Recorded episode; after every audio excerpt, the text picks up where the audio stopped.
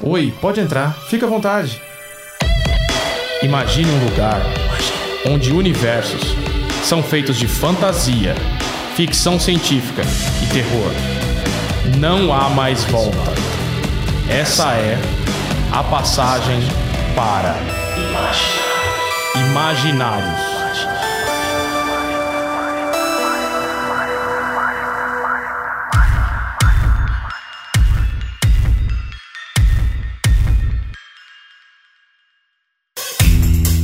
Galera, beleza? Eu sou o Rafael Fernandes, editor e roteirista Draco. Você está em mais um Imaginários, nosso podcast incrível aqui de terror, fantasia e ficção científica. E, claro, tô sempre acompanhado do meu queridíssimo Eric Sama. Isso aí, pessoal. Hoje tô com as mãos sujas de tinta. As tintas da imaginação. é, esse é um podcast aqui para quem gosta de digitar muito.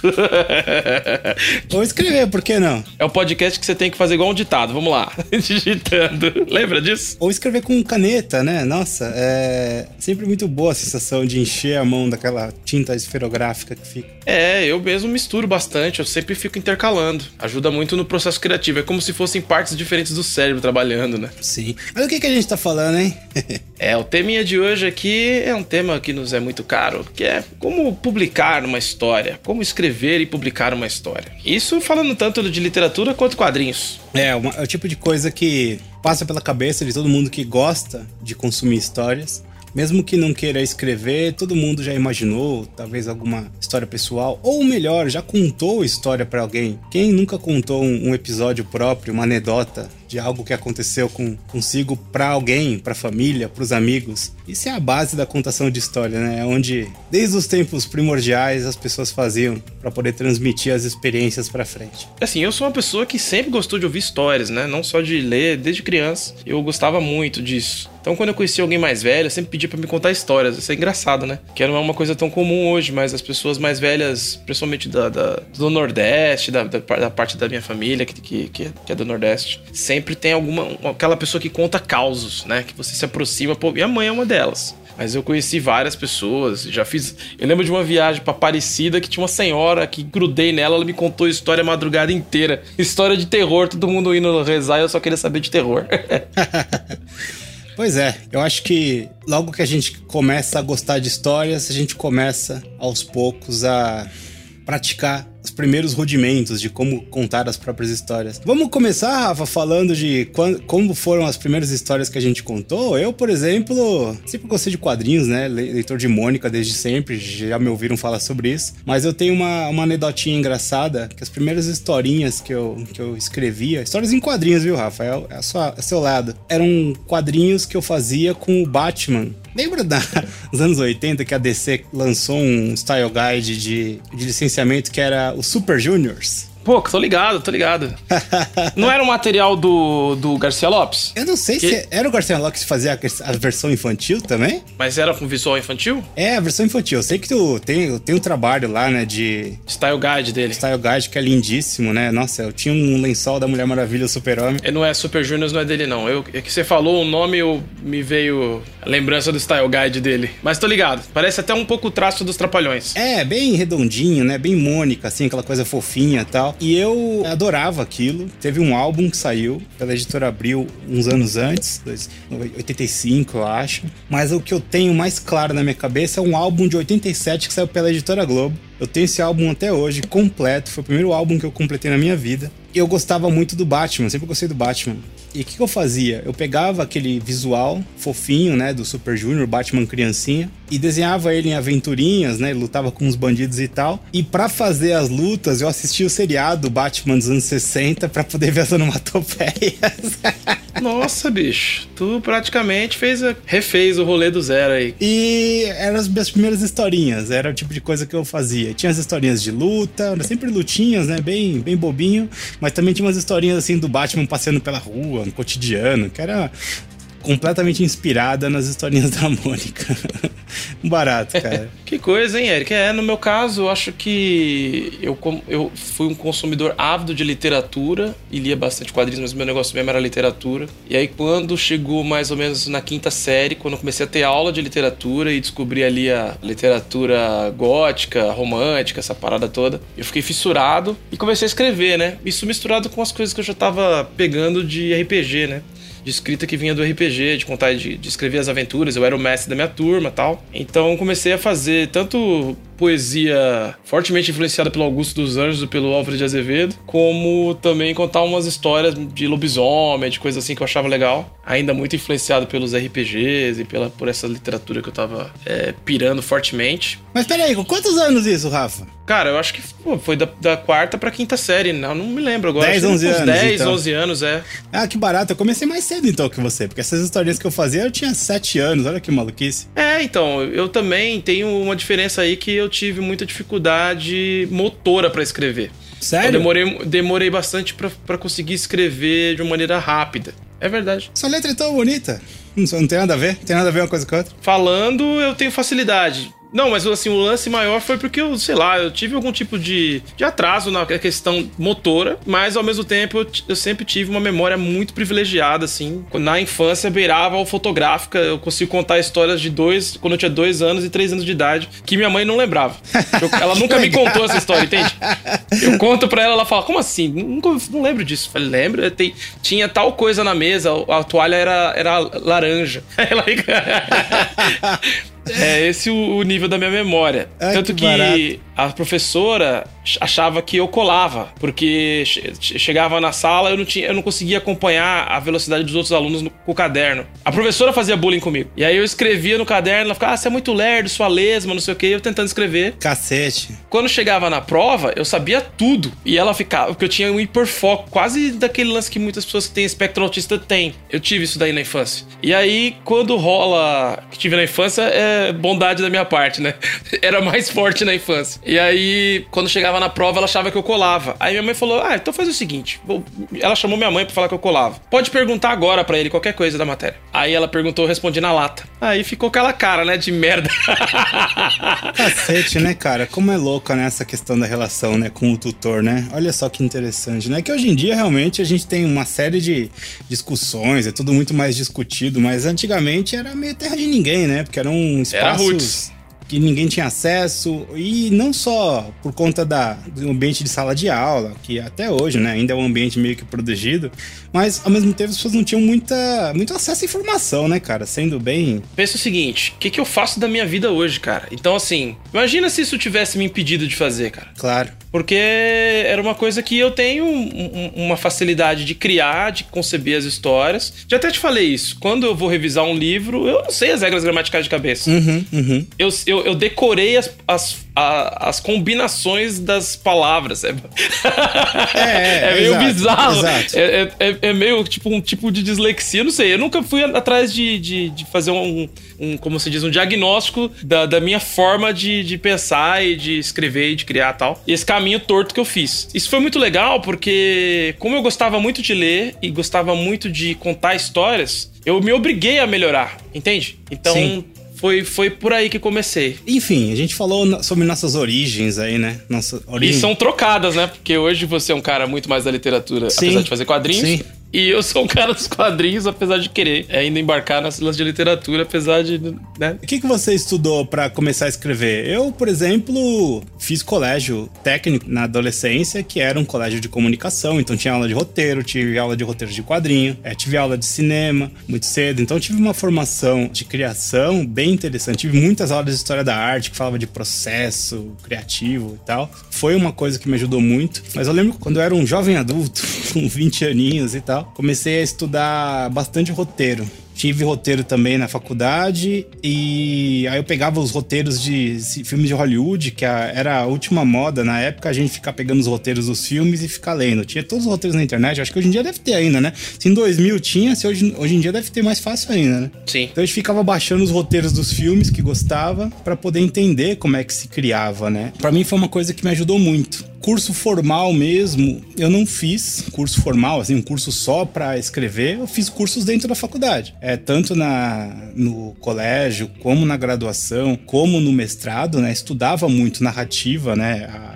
parte teórica da coisa e tal, mas meu approach mesmo para entender como fazer é uma coisa que veio muito tempo depois, o que eu acho que talvez tenha me atrapalhado em vários pontos assim, porque era muita teoria, muita teoria, mas a gente às vezes não, não punha a, a, mão na massa. Eu escrevia alguma coisa ou outra, tal, fazia os trabalhos de escola, os professores gostavam, e era uma coisa que eu sempre guardei muito, guardei, quer dizer, eu sempre reservei e pratiquei a minha criação de histórias muito mais no, nas campanhas de RPG do que em coisas histórias fechadas, histórias que seriam consumidas por outras pessoas. Sabe? Que coisa, né? E assim, o meu caminho é um pouco diferente. É, aí que eu acho que é interessante. Eu sou formado em história, né? Lá pra quarta série eu já tinha condições de escrever tudo. A minha letra era muito feia, mas eu, eu já não tinha mais esse problema para escrever. Para jogar bola, eu sempre vou ter problemas de coordenação motora.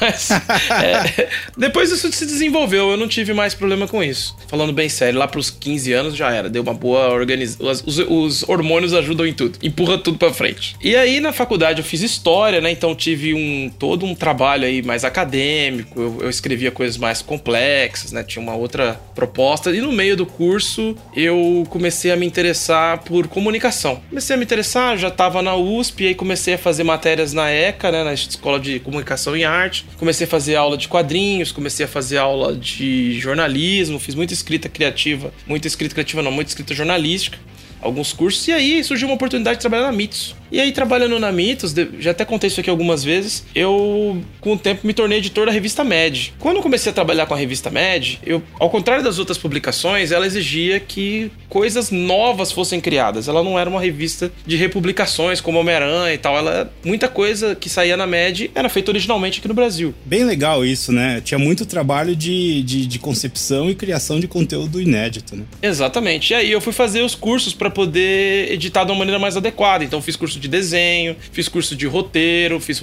tudo isso eu fiz, é, fiz curso na Quanta, fiz um curso com o Spaca, fiz um curso com Cariello.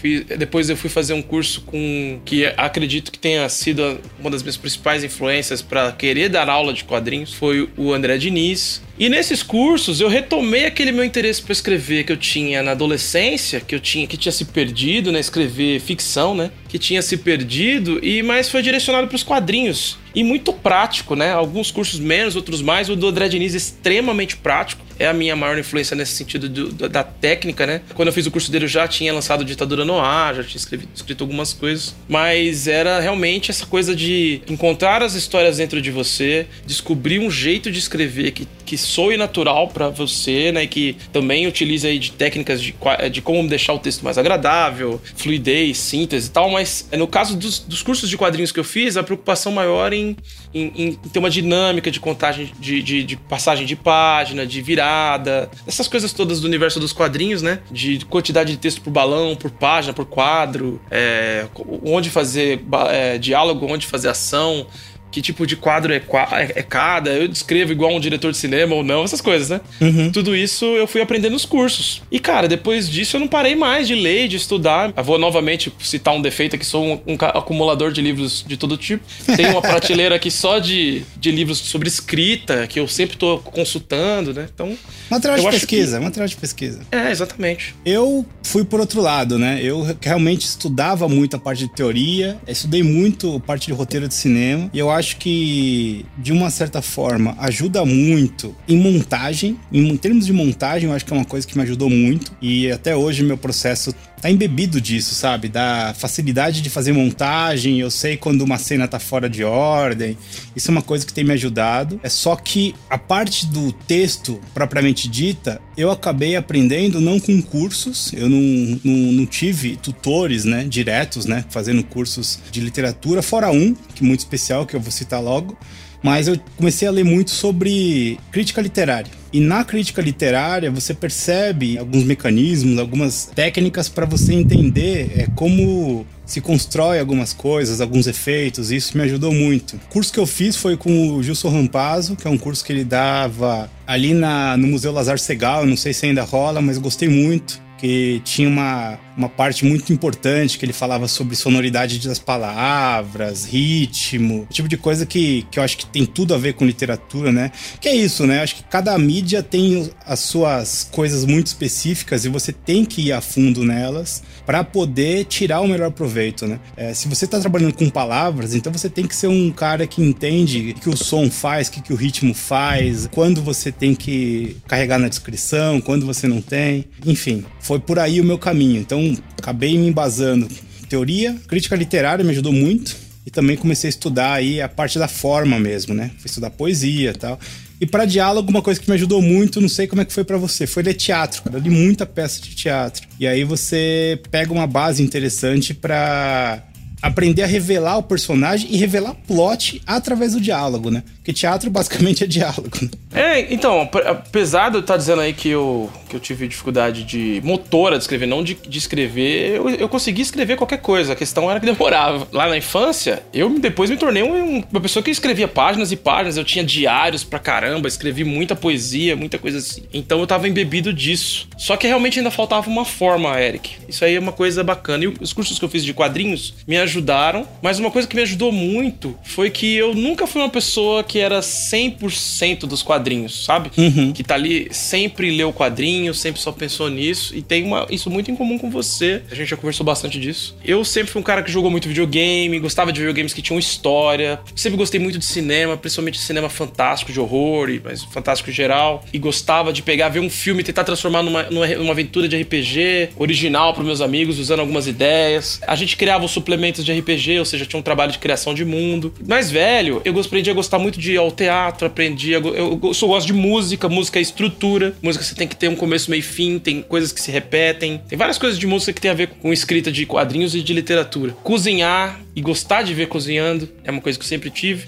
E cozinhar é uma narrativa. Se você põe a cebola primeiro, tem um gosto. Se você põe o alho primeiro, tem outro. Se você põe os dois juntos, tem outro. Se você usar óleo, azeite ou manteiga, ou dois desses misturados muda também. Então, assim, tem várias coisas que você pode fazer, né? Que pode passar do ponto e ficar mais gostoso, pode ficar meio cru sem querer, né? É meio... E contar histórias é isso.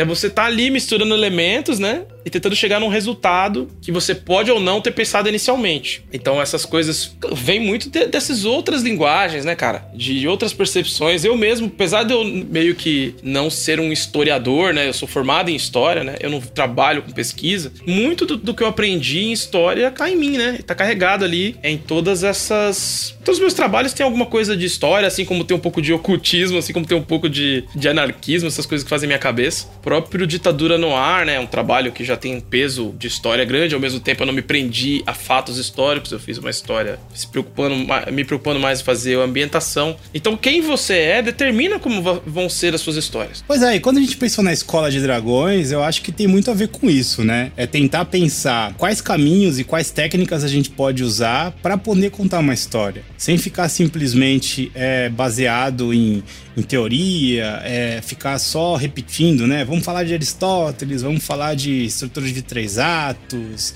vamos falar de Robert McKee, sabe? Ou no seu caso, falar de Scott McCloud só para ver de gramática, de quadrinhos, enfim. Uhum. Eu acho que tudo isso são ferramentas, né? E como é que a gente pode ajudar a pessoa dentro do que a gente aprendeu, dentro desses trancos e barrancos que foram, na minha visão, é, formações bem pouco ortodoxas, né? A gente foi aprendendo e foi se construindo com várias referências diferentes e como é que isso pode resultar numa publicação, sabe? Como é que a gente pode, desde uma ideia, desde uma vontade, desde um tesão pessoal de, de colocar alguma coisa no mundo que está assinada por, por nós e que vai ficar aí pro resto do, da eternidade e como realizar isso, sabe? Acho que esse que é o principal objetivo da, da Escola de Dragões, né? É, eu acho que essa percepção é muito forte editorial é uma coisa que nós dois temos, né, bem carregado. Eu já vinha trabalhando dando dando, cursos, né? Fazendo cursos principalmente em comic shops, né? Fiz bastante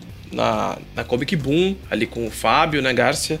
Também dei algum, num, loja de RPG, no Sesc, vários lugares, né? Inúmera, inúmeros lugares em que eu dei curso de roteiro e roteiro de escrita em vários níveis de escrita para quadrinhos e também do gênero terror. E a minha vontade de fazer isso surgiu de um de ter sido a forma como eu aprendi, né? E outra coisa, também porque eu via muita gente comentando dos cursos que fazia ou de algum curso que eu tenha feito e que eu não citei aqui, em que o curso não tinha nada prático. Uhum. Eu não me conformava com isso. E outra, acabava ensinando muita gente na época da MED. E depois na Draco também a gente acabou ensinando muita gente, ou alguém da literatura migrar para os quadrinhos, ou mesmo alguma pessoa que tinha talento ali para escrever e, e, começar a fazer. E percebi que essa necessidade de escrever estava em muitas pessoas. Ou às vezes o cara desenhava bem e não conseguia escrever uma história legal. Isso tudo mexia comigo, eu tinha muita vontade de fazer parte dessa, desse mundo. Né? Eu sempre gostei dessa coisa de trocar experiências. Mas eu nunca gostei da formalidade de uma escola, né? Isso sempre me incomodou muito. Então, quando comecei a praticar esses cursos livres, eu peguei e fiz um, um, um, trabalho de engenharia reversa. Porque como a minha escrita ela é muito inspiracional, eu tava conversando com o Kaji, no Kaji Pato, e aí a gente tava falando daqueles papo de que tem dois perfis, né? Tem o, o escritor que é jardineiro e o escritor que é arquiteto, é engenheiro, arquiteto. É que o escritor, o escritor que tem essa característica mais é, cartesiana, ele nada acontece sem planejamento. Ele constrói tudo através de, um, de, uma estrutura, ele monta o planejamento e tal. E o jardineiro, ele planta uma ideia e vai deixando ela crescer e podando depois o que sobra para ver o que fica, né, cara? Vai moldando essa, essa construção.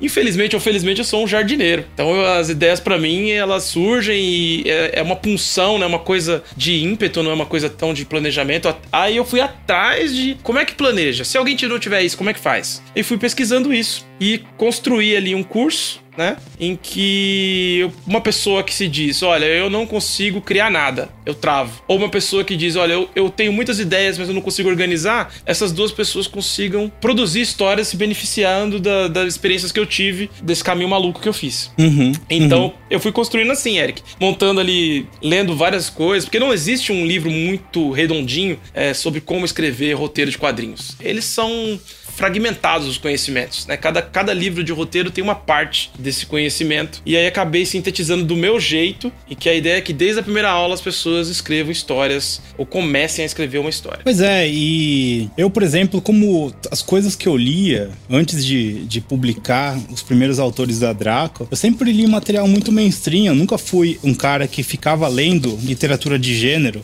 ou soubesse que eu tinha que ler a literatura de gênero, sabe? Para mim, literatura era tudo literatura. Só que aí a gente acaba tendo contato com os clássicos, com esses materiais que são mais complexos ou mais pesados em alguns pontos. E isso ajuda, porque se esses materiais são mais densos, eles carregam ali talvez uma dificuldade de, de compreensão que, pô, te, te habilita depois a poder entender melhor como usar as coisas. Mesmo que na literatura de gênero não importe se a forma do texto é poética, se é bonita, se tem, se tem um, uma sonoridade preciosa, o que importa é se os acontecimentos refletem o que se espera de um gênero, se é uma história de faroeste vai ter que ter o duelo final. Se é uma história de ficção científica, vai ter que ter alguma especulação de baseada no que a ciência é para poder pensar como seriam as, as, sociedades do futuro. Se é fantasia, você vai ter que imaginar um mundo que funcione de uma forma completamente diferente do nosso e como essas regras influenciariam na vida das pessoas. Para mim, acima de tudo, a gente estava pensando em pessoas. Então, é, a gente até falou sobre isso quando estava comentando sobre o meu romance. Eu acabei escrevendo uma fantasia meio humanista, meio existencialista, sabe? Pensando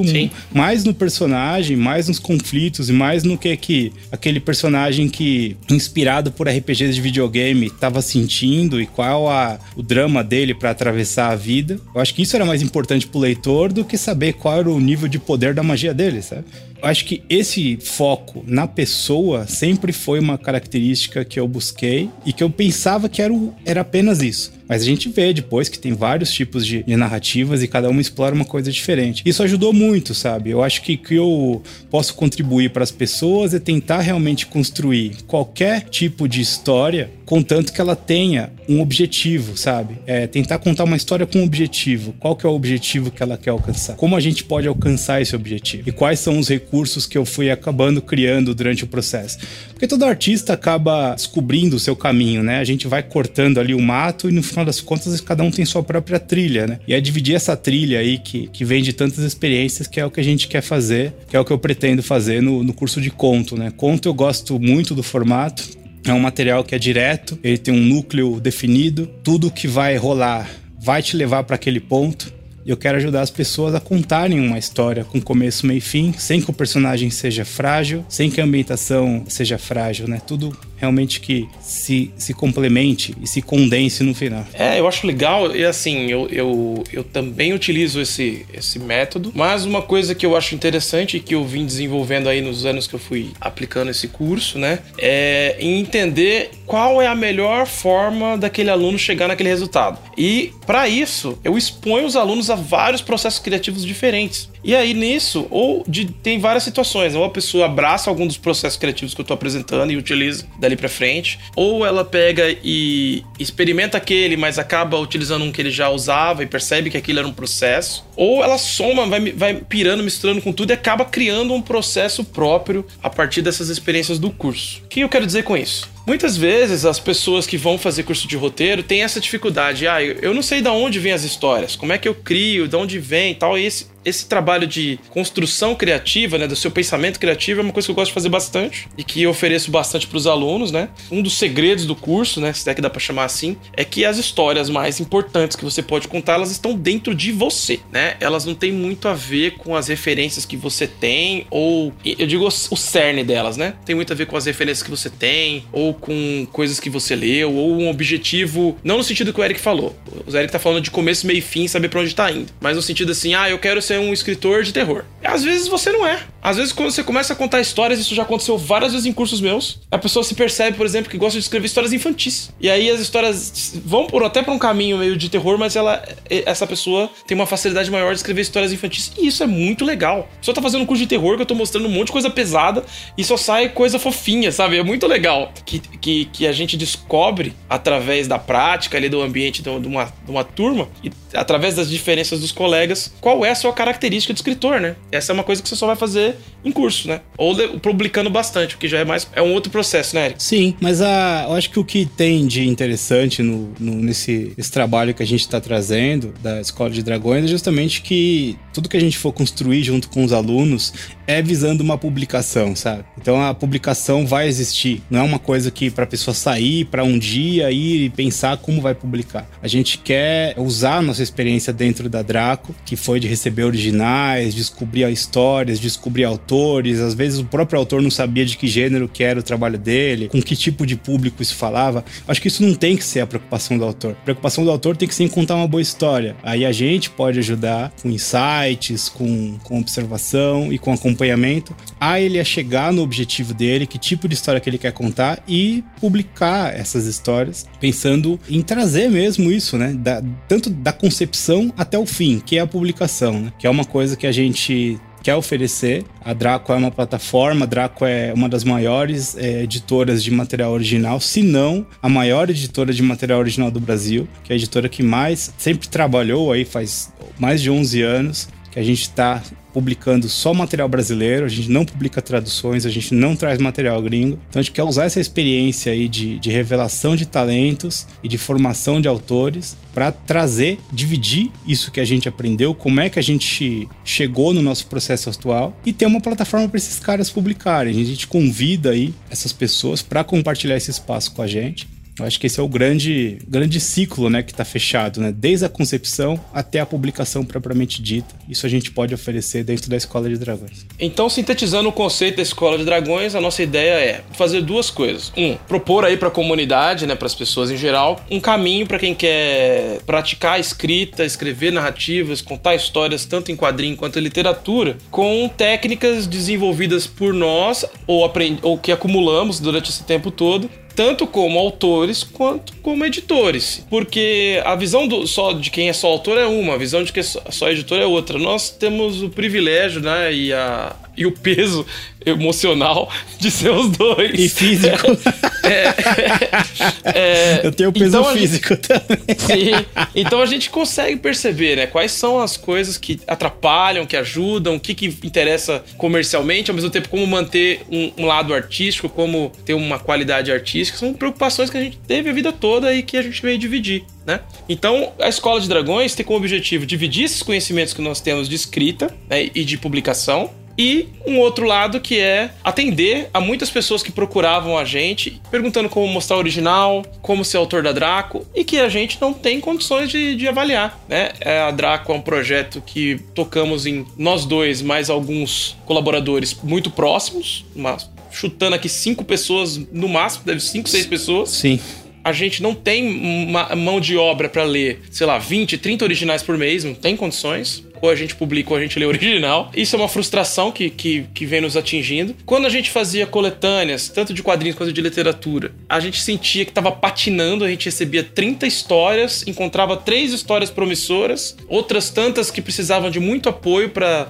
chegar no seu potencial máximo, sim, né? Sim, sim. Material ainda ou com às vezes com temas repetidos, né, ideias repetidas é, que precisava. Ou, ou, com uma estrutura um pouco ainda. É que a palavra não é amadora, mas é ainda. É com uma estrutura mais inocente, né, Rafa? Que é você ia dizer. Exatamente, com uma estrutura mais inocente que acaba dificultando ali um resultado mais profissional, né? O que acontecia? A gente aceitava três pessoas, montava o time completando com quem já era da Draco, convidados, e aí eu tinha tantas, sei lá, se eu recebia 100 histórias e publicava oito, eu tinha aí 92 pessoas que estavam frustradas, que eu não tinha como dar uma resposta do que, que elas queriam ou não, se eu tinha gostado ou não, se tinha ficado mais ou menos ou muito interessante, ou se tinha ficado totalmente desinteressante. E a gente decidiu abandonar esse modelo. Achamos que é um modelo, inclusive, saturado no mercado, é que a gente utilizou bastante, mas hoje é uma coisa que tá, já se esgotou. E a gente quer oferecer esse novo caminho. Tem interesse de publicar pela Draco? Nós vamos oferecer os cursos que não têm esse objetivo inicial, mas que se a, a gente se interessar pelo seu trabalho, achar que algumas histórias que você está escrevendo são interessantes e tal, a gente vai publicando essas histórias, a gente vai procurando outros caminhos para poder construir coletâneas dos alunos. Tem vários projetos que a gente vai apresentando aqui e a gente fala aqui no Imaginários. Sim. Mas a ideia era mesmo fazer coletânea de quadrinhos, coletânea de literatura dos alunos é, e trazer esses alunos para as obras vamos dizer assim, mais sênior da Draco. Sim, né? sim. Isso já é uma realidade para quem acompanha meu trabalho, vê que eu pego muitos alunos que eram dos meus cursos, o próprio Rogério Faria, a Larissa Palmieri, tem vários alunos meus que hoje Marcelo Galvão, né, que era de literatura, depois foi estudar quadrinhos com você. Foi, exatamente. Eu sempre tô procurando, né, esses talentos. Por que que a gente vai dar um curso para depois procurar a pessoa? Porque a gente já oferece para essa pessoa um método Draco de escrita, que a gente exige do, de quem tá escrevendo para nós, que é uma qualidade narrativa, para quadrinhos tem que ter uma, um bom roteiro limpo, bem organizado, estruturado, uma capacidade de fazer histórias que fujam do senso comum. No caso da literatura, uma estética literária um pouco mais madura, um pouquinho. É, acho que se o cara tiver uma ideia original e contar da maneira mais honesta possível, já tá um passo à frente da maior parte das coisas que tiver. Sim, sim. Do que uma história rebuscada, mas mais batida. Exatamente. Então, são todos esses elementos aí que fizeram a gente falar, pô, vamos oferecer um espaço para quem estiver fazendo esse curso. Já era natural, já tava rolando. Então, é isso, né? Gente, o, o, conceito da escola é esse. Eu queria falar um pouquinho, Eric, dos cursos. Eu queria que você fizesse uma apresentação do seu curso. Qual é o seu curso? Bom, meu curso é o conto, né? Narrativas curtas fantásticas. E ele vai ser focado em uma história curta, claro, porque é um conto, mas ele é, acima de tudo, uma forma de tentar ajudar o aluno com uma ideia inicial como chegar e realizar aquilo. Eu vou tentar trazer os conceitos que me ajudam, que embasam o meu próprio processo criativo, é a forma como eu trabalho construção de, de cena, construção de personagem, construção de, de mundo, mas tudo sempre atrelado à história que estiver avançando tentar ensinar para o aluno o máximo de objetividade, mesmo que ele queira fazer um trecho com mais, como eu posso dizer, mais subjetivo, mais lírico, entender que aquilo tem uma função narrativa e que deve ser pensado para o bem da história. Tentar trazer o aluno sempre para o objetivo de construir uma história. A forma é importante? É, mas não é a coisa mais importante.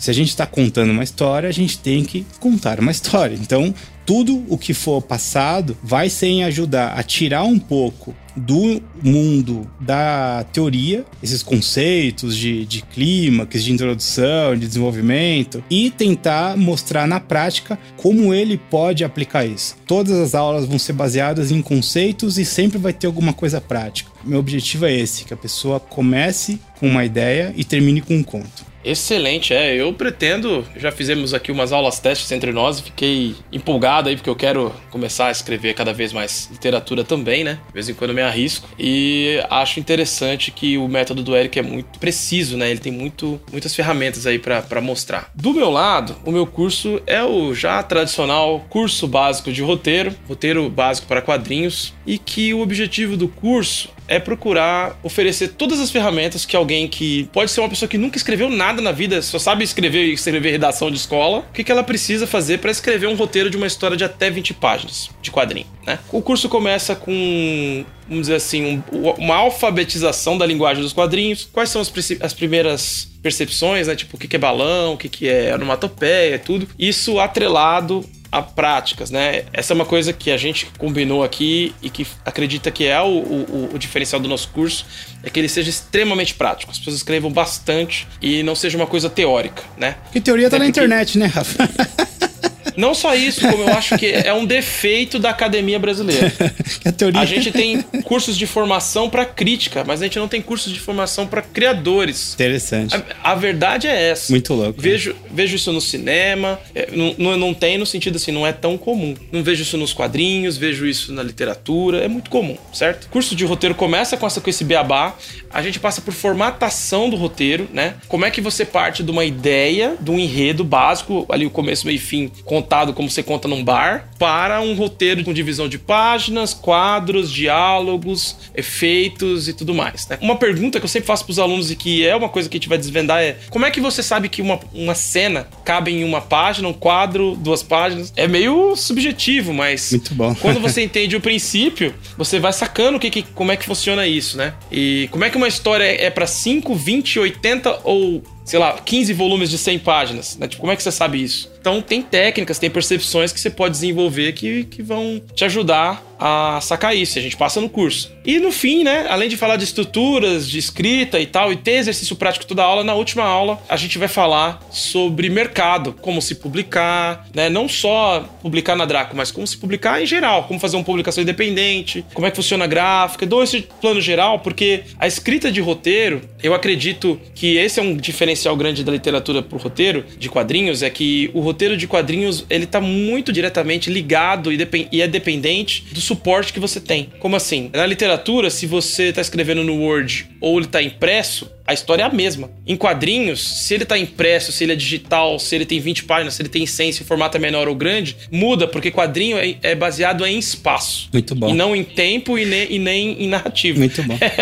né? Então essas coisinhas a gente fala na aula porque influencia na forma de escrever a história. Muito bom, Rafa. Muito bom mesmo. Essa parte aí do, da questão do espaço é bem interessante, né? Simplesmente você tem que sempre levar em conta a mídia que você está usando para poder contar a sua história, né? Não dá para você contar uma história da mesma forma se você não souber o meio que você vai suportar, né? O suporte, né? Como você mesmo disse. É bem legal essa percepção. Fico pensando em várias experiências interessantes que foram feitas com webcomics, o próprio advento do tablet, né? Que você tinha aqueles esquemas de navegar os quadrinhos um por um, que eu, por exemplo, acho esquisitíssimo, porque a página de quadrinho é para ser lida completa, né? Ela é layoutada para ser lida completa. Mas enfim, é interessante, eu acho que dá para você é, filosofar em muitas coisas. E ao mesmo tempo, em termos de literatura, é isso, né? Num mundo em que existe uma autopublicação cada vez mais poderosa e acessível, e a própria editora independente só existe por conta desses mesmos tipos de tecnologia, a gente quer ajudar essa pessoa a se diferenciar dentro dessas pessoas todas e que tenha é, um processo que seja objetivo, né? Para poder, quando sentar para criar uma história, não pensar, ai, puxa, tem uma emoção para passar. Não, fala, puta, eu vou contar uma história. Qual que é o objetivo? Qual que é o personagem? Qual que é o ambiente? Onde isso se passa? Qual é a emoção que eu quero que, que eu quero ser passada? Ela pode começar de uma emoção. Só que aí na hora de você contar. E no meio da história você vai descobrir do que, que se trata a sua história. Sim. Qual que é o valor que ela tem ali que ela tá passando. Sim. Valor no sentido, não no valor no sentido de moral, né? Mas o que, que ela tem para passar pelas pessoas, né? o que, que ela tem de diferente. Sim, e isso eu acho que é muito legal. Quando o autor ele, ele abraça esse tipo de, de abordagem e domina o próprio processo. Não é dominar a técnica, porque ninguém domina a técnica, ninguém é pleno o suficiente para saber toda a técnica. Mas quando você domina o seu próprio processo, você trabalha com muito mais é, liberdade e leveza. E aí você transparece mais. Porque no começo a técnica ela aparece mais do que você. E depois, quando você domina isso, você aparece mais do que a técnica. É isso que a gente quer ajudar o autor a chegar. Uma coisa importante é que esses cursos são online. Você pode assistir esses cursos da sua casa, mas eles vão ser ao vivo. A ideia da gente é não fazer uma coisa gravada. Inicialmente não é do nosso objetivo. A gente quer trocar figurinha, a gente quer conversar, a gente quer botar a ideia nova do momento no, no jogo, né? Usar referências que estão rolando, né? Tipo, sei lá, se a gente estiver assistindo, que a gente estava falando de Cobra Kai um tempo atrás. Usa Cobra Kai para dar aula, usa referências dos alunos, tudo isso torna mais dinâmico, é, dá um pouco mais de didática, né? Que é a facilidade de, de passar a informação, né, traz toda uma, uma, uma, percepção de como contar histórias, né? E assim, se você ficou interessado ou interessada em fazer parte aí dessa escola de dragões, a gente tá com um link aí que é editoradraco.com barra cursos, muito simples. Tá aqui também na. Se você usa algum agregador, provavelmente tem o resumo e lá tem o um link. E você pode entrar lá, editoradraco.com/barra cursos, e nesse link você pode adquirir tanto o curso de contos do Eric quanto o meu curso de roteiro para quadrinhos, ou um pacote com os dois com preço promocional. Então vale muito a pena. As aulas vão ser desse primeiro curso, que acontece em maio de 2021. Se você está ouvindo esse outro momento, pode haver outros cursos, você pode se informar nesse mesmo link. Mas nessa primeira turma de maio de 2021, nós daremos aulas às terças e quintas. Eu daria as terças, o Eric às quintas, é isso, Eric? Isso, isso. Quinta-feira, das 8 às 10. Das 8 às 10, né? E aí a gente faz ali uma, troca uma ideia, percebe, tem alguns exercícios práticos, escolhemos alguns alunos para contar o que escreveram. Então, dá para fazer um trabalho muito legal de, de interação, que é importante para a formação de uma pessoa que quer ser autora de, de quadrinhos ou literatura. E também a ideia é que tenha uma produção prática acontecendo em toda a aula, não só para fazer em casa. Essa que é a sacada. Sim, é um curso que tem uma pegada meio de oficina, né? Eu acho que isso que é o legal. A gente vai realmente trazer conceitos, mas o aluno aluno sempre vai trazer, vai praticar. Quem quiser apresentar, vai poder apresentar. A gente vai discutir em público, os alunos que quiserem mostrar alguma parte. A ideia é todo mundo se ajudar e trocar experiências. Então, espero vocês aí no meu curso e no curso do Rafa. E quem adquirir os dois cursos, a gente está com uma promoção dos dois cursos juntos. Você tem 25% de desconto. Acho que é uma ótima oportunidade aí de fazer os dois treinamentos e economizar uma grana. Ah, eu quero saber se as aulas são legais, vocês estão falando, mas eu não ouvi nenhuma aula tal. Pode ficar tranquilo, tranquila porque tem uma aula que eu apresentei durante a Comic Con Experience 2020, né, que é, foi online, que a gente gravou, que é o equivalente à primeira aula do, do meu curso de roteiro. Vou colocar o link aqui também, você procurar lá no YouTube, no canal da Editora Draco, né, youtube.com/barra Editora Draco, você vai encontrar três aulinhas de roteiro que eu coloquei lá sobre uma de terror, uma de construção de personagem uma outra que é essa primeira aula de, de roteiro. E dá pra ter uma noção de como é que é a dinâmica, como é que a gente vai fazer, e a gente meio que desenvolveu um método aqui de como a gente vai fazer juntos e segue mais ou menos aquele padrão. Vou colocar o link para vocês verem também. Só aí, pessoal. Obrigado aí por mais um episódio. Espero vocês aí no, no curso. Vamos nos ver por enquanto do outro lado da telinha, mas vai ser muito legal trocar experiências. E é isso, muito obrigado a todos que ouvem e todas que ouvem esse podcast. Muito obrigado, Eric, aí, por mais um podcast muito gostoso de fazer, né? Nessa pandemia é, são momentos de descontração e amizade, como diria os mais chatos seres humanos da Terra.